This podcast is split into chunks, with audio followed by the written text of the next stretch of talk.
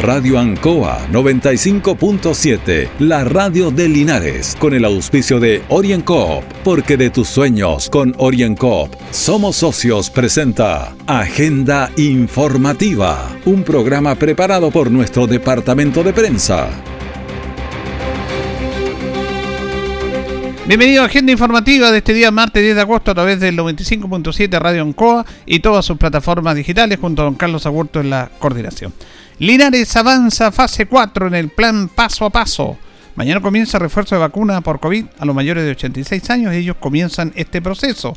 Directiva de Deporte Linares se reunió con el alcalde de la comuna. El detalle de este y otras informaciones en Agenda Informativa. Mi querida familia, brindo por nosotros y nuestros logros, por nuestra panadería, la que a punta de esfuerzo hemos hecho crecer y que hoy después de tres años estamos abriendo un nuevo local. ¡Eso! Salud también por mi socio, porque cuando más lo necesité, siempre creyó. Salud por mi socio Orienco. ¡Salud!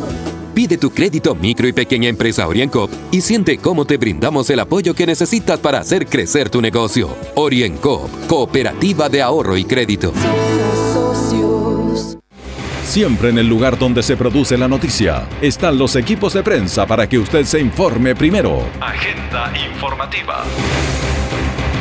Bien, y comenzamos agenda informativa de este día martes en un contacto con la constituyente Patricia Labra, que es la primera mayoría de nuestro distrito, en el trabajo que ellos están efectuando. La saludamos, le agradecemos este contacto con agenda informativa. ¿Cómo está Patricia?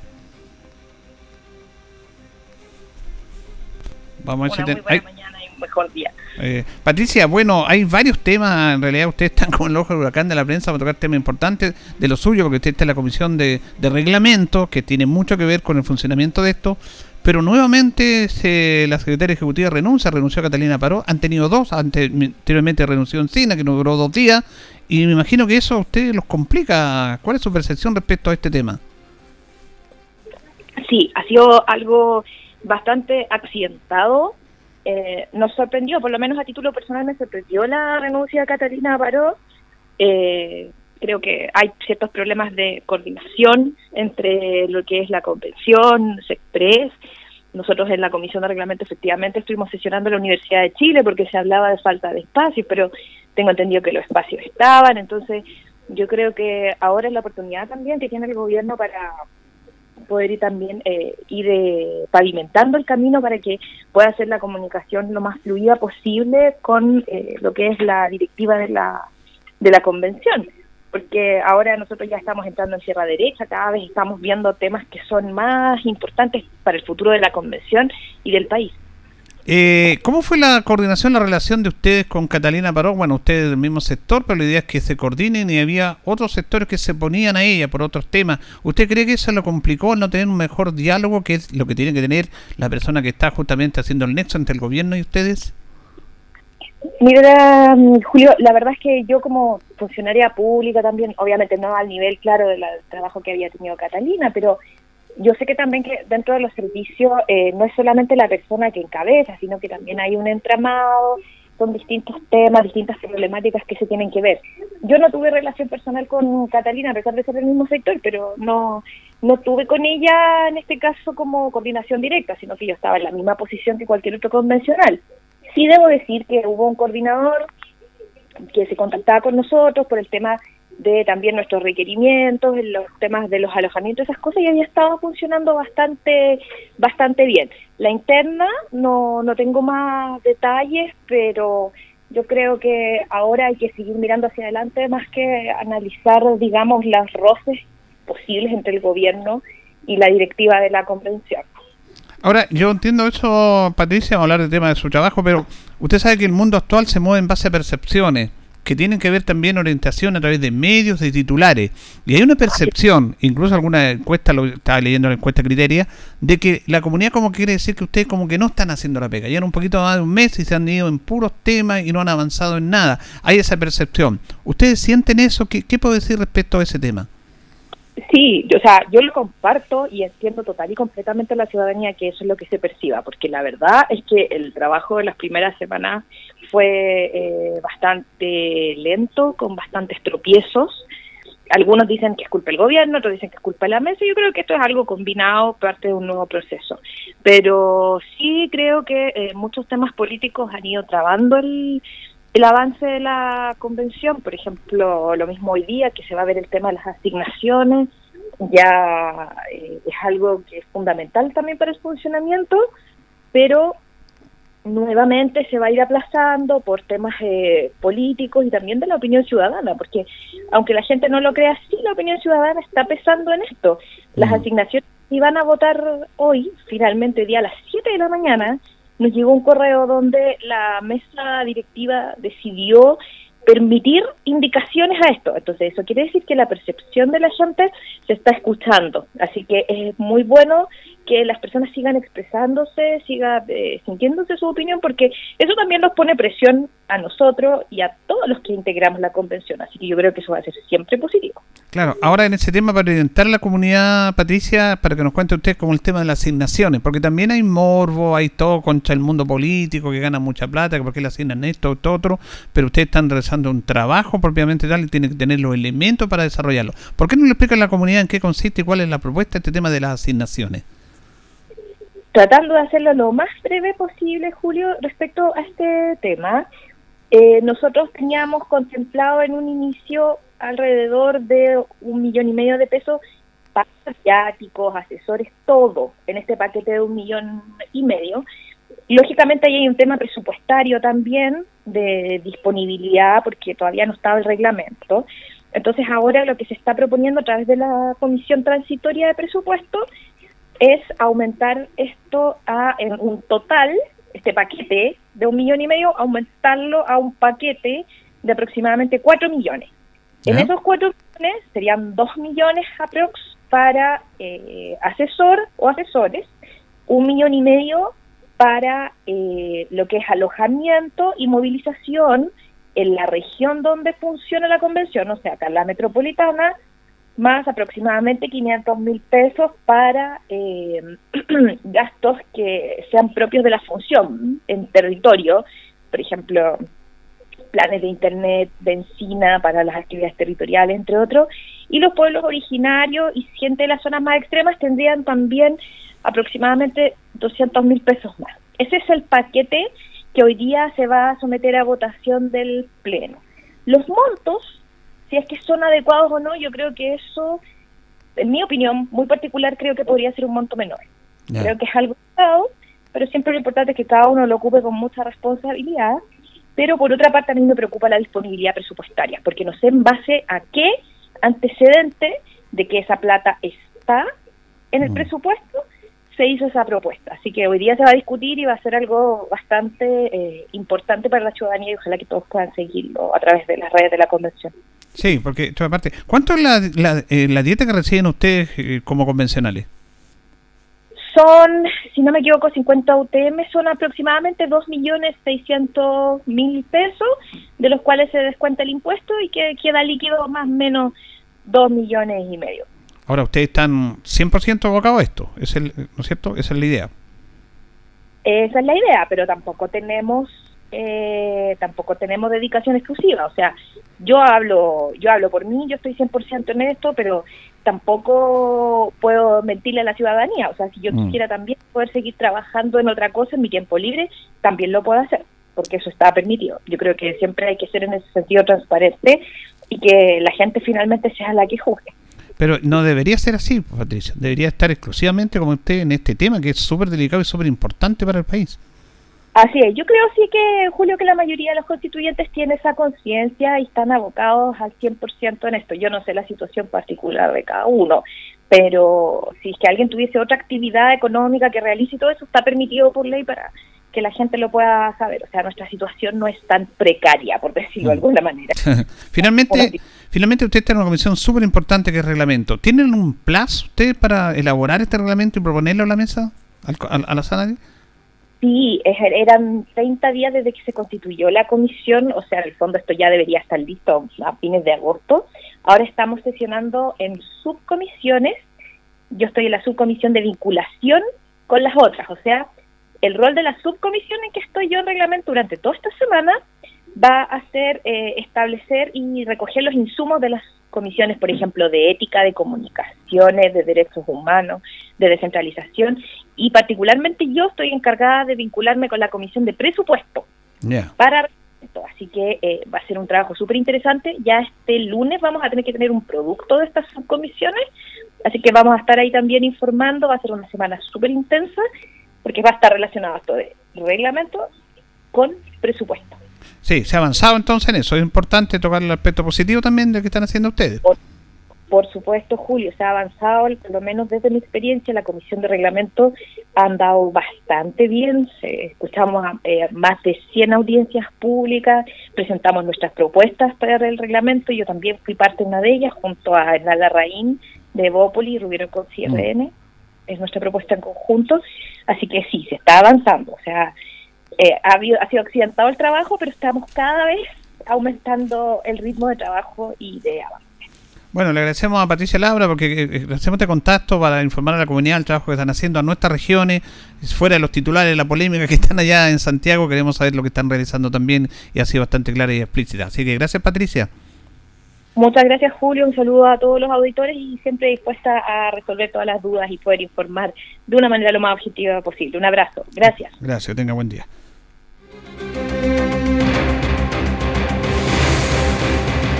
Orienco está presentando Agenda Informativa en Ancoa, la radio de Linares. Mi querida familia, brindo por nosotros y nuestros logros, por nuestra panadería, la que a punta de esfuerzo hemos hecho crecer y que hoy después de tres años estamos abriendo un nuevo local. ¡Eso! Salud también por mi socio, porque cuando más lo necesité, siempre creyó. Salud por mi socio Orienco. ¡Salud! Pide tu crédito micro y pequeña empresa OrienCop y siente cómo te brindamos el apoyo que necesitas para hacer crecer tu negocio. OrienCop, Cooperativa de Ahorro y Crédito.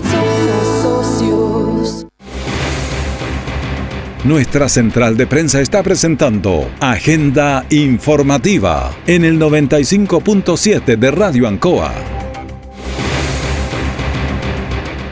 Bueno, y la comuna de Linares, junto a Colbún, Retiro, Yerbabuena, Constitución, Parral, Teno y Alegre, avanzan a fase 4 de apertura en el denominado plan paso a paso, lo que es una excelente noticia para nuestra comuna, con los cuidados que todos siempre decimos, y ante ello se refiere el alcalde de la comuna, Mario Mesa. La ciudad, por todos y cada uno de ustedes, porque Linares por fin a contar de este día 11 de agosto ingresa a fase 4. Esto quiere decir en términos muy simples, menos restricciones, más libertades, mayor libertad en los espacios públicos y privados a través del aforo que está permitido. Estamos contentos porque definitivamente en www.corporacionlinares.cl ustedes podrán informarse respecto de lo que se puede hacer en etapa 4, pero particularmente porque el proceso de vacunación ha dado sus frutos, el efecto rebaño ya ha llegado a nuestra ciudad y las cifras así lo indican. Así es que a continuar cuidándose este etapa 4 significa que no está todo resuelto, pero hay más libertades, hay menos restricciones y hay más capacidad de aforo en los espacios públicos como privados. Bueno, recordemos que en el último informe de la Seremía de Salud, Linares registró solo un caso de contagio y 25 casos activos. Eso también es positivo. Avanzamos a fase 4, en lo cual puede haber mayor participación en espacios eh, abiertos, públicos, pero también con las medidas restrictivas que todos conocemos de cuidarnos. Desde el 23 de mayo, que es el día aniversario de la Comuna de Linares, está funcionando la Biblioteca Pública Municipal Manuel Francisco Mensaseco en su moderno y hermoso edificio. Han hecho varias actividades, más allá del aspecto de la lectura, del espacio, también se están realizando exposiciones a través de un convenio que se hizo con la Escuela de Artillería. Se hizo un convenio fundamentalmente en una exposición, lo que tiene que ver con eh, el combate de la Concepción, y en este momento hay, una exposición en relación a todo lo que tiene que ver con la Escuela de Artillería y con Bernardo Higgins. Recordemos que el 20 de agosto es el natalicio del denominado Padre de la Patria. También se quiere incorporar a otras instituciones más adelante como bomberos, como lo va a conocer el director de la Biblioteca Pública Manuel Francisco Mensaseco, el profesor Manuel Quevedo. Y viene adentrado Julio, realizamos a través de don Renato, nuestro subdirector, que se contactó nos contactamos con el director de la escuela viendo la posibilidad de que nos pudiera aportar algunos elementos para rendir el, el homenaje correspondiente a los soldados que habían participado en esa actividad de junio años A. y nos encontramos con la sorpresa que generosamente nos facilitaron algunos elementos, así que nos la instalamos aquí en el hall de entrada y tuvo una muy buena aceptación de parte de la gente. Y ahora eh, están haciendo un homenaje a, O'Higgins por el natalicio. También hay, un, hay una maqueta del monumento que está en Santiago.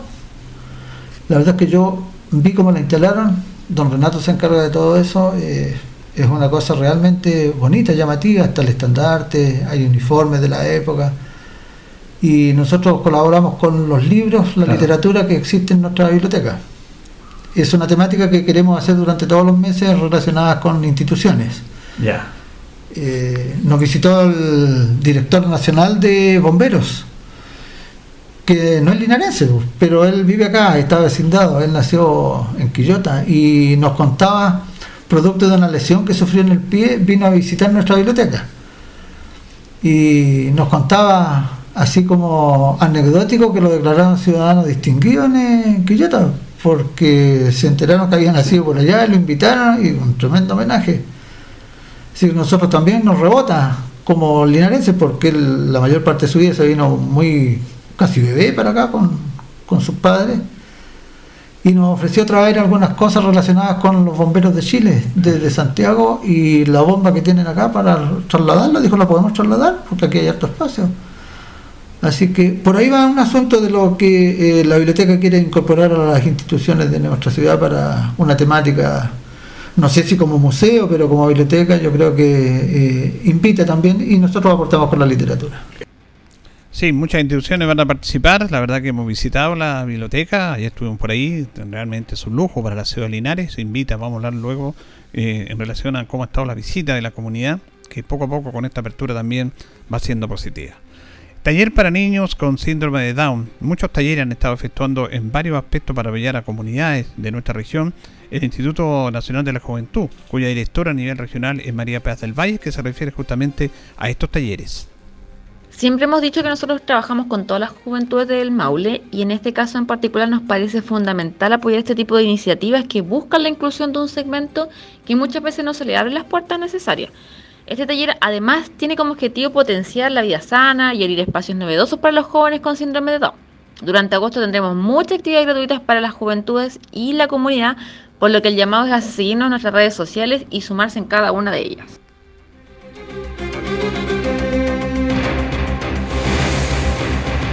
Orienco está presentando Agenda Informativa en Ancoa, la radio de Linares.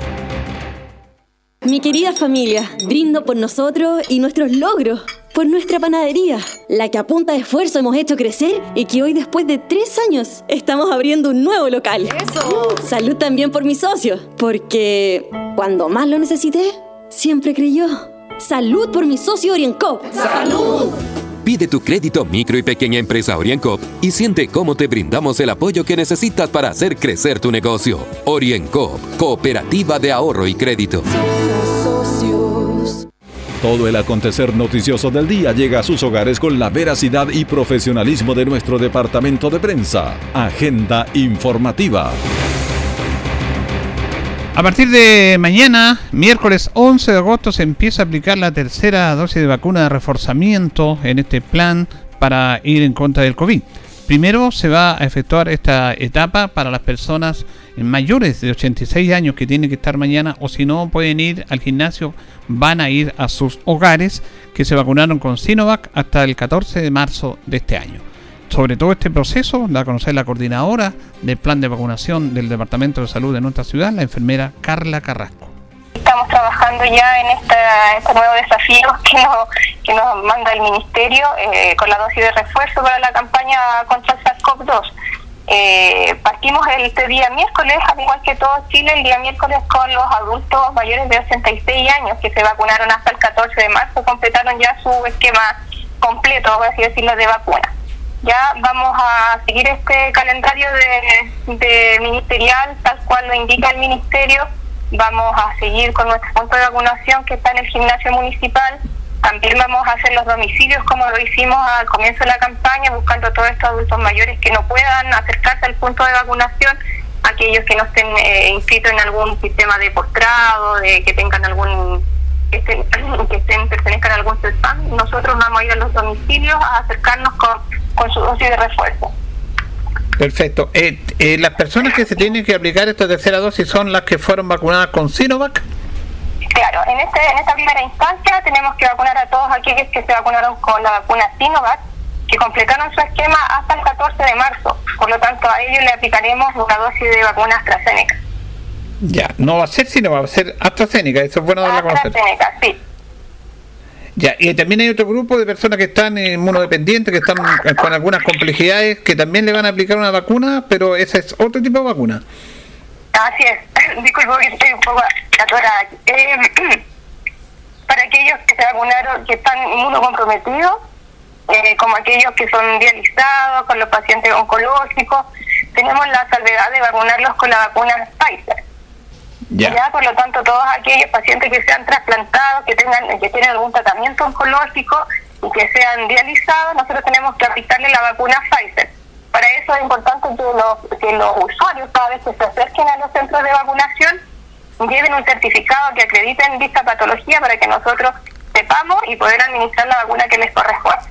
Perfecto. Ahora Esto sería para las personas desde los 16 años en adelante. Correcto. Ahora, eh, ¿la disponibilidad de estas vacunas, de, este refuerzo, ustedes las tienen? Sí, nosotros ya contamos con estas vacunas desde el día viernes. Se fue a buscar una remesa bastante grande de vacunas para considerar y tener acá a quienes lo requieran. Tenemos en este momento nuestra bodega, contamos con la vacuna, las tres vacunas que estamos administrando durante todo este tiempo, la vacuna AstraZeneca, Sinovac y Pfizer. Y como usted usted lo decía, que es un nuevo desafío, porque independiente de este refuerzo, me imagino que ustedes también siguen con el sistema habitual de vacunación. Claro, o sea, paralelo a esto, nosotros además comenzamos con la campaña de vacunación escolar, por lo tanto, tenemos muchos equipos eh, trabajando en lo que es el plan de inmunizaciones, continuamos con nuestro punto de vacunación en gimnasio, continuamos eh, con la vacunación influenza, partimos con la vacunación escolar y además ahora se nos suma esta, la dosis de refuerzo y como principalmente está enfocada estas dos semanas a los adultos mayores, tuvimos que también eh, también eh, acercarnos a ellos eh, de la mejor manera y que nos, para nosotros es el, el, domicilio. Ahora, lo importante es que independiente de esto, más adelante las personas respeten la fecha para no quedar con una palabra que ha sido habitual, que es rezagados, que también les complica a ustedes eso. Eso también es importante, respetar el calendario. El calendario también viene súper estructurado por lo tanto vamos a tratar de respetarlo. Eh, siempre se pueden hacer algunas excepciones o en casos muy puntuales, pero de todo eso previa conversación. Pero como dice usted, a nosotros no, nos complica mucho el tema de cuando se nos juntan los rezagados.